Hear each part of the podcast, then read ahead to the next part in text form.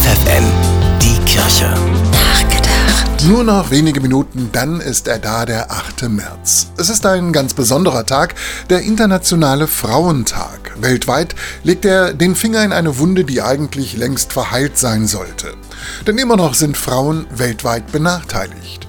Gleichberechtigung für Frauen, in der Gesellschaft vor dem Gesetz, im Arbeitsleben, den fordern am 8. März Frauen, aber auch Männer. Deshalb lautet das Motto für den Weltfrauentag in diesem Jahr bei uns, wer Fachkräfte sucht, kann auf Frauen nicht verzichten. Denn weiter verdienen Frauen bei gleicher Arbeit im Schnitt weniger als Männer. In Führungspositionen in Wirtschaft, Politik und Verwaltung sind Frauen weiter unterrepräsentiert. Und weltweit gibt es immer noch Länder, in denen Mädchen kein Recht auf Bildung und Frauen kein Recht auf sexuelle Selbstbestimmung haben.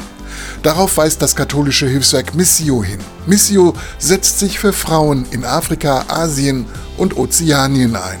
Und Missio prangert an, immer noch müssen Frauen weltweit schwere Menschenrechtsverletzungen ertragen.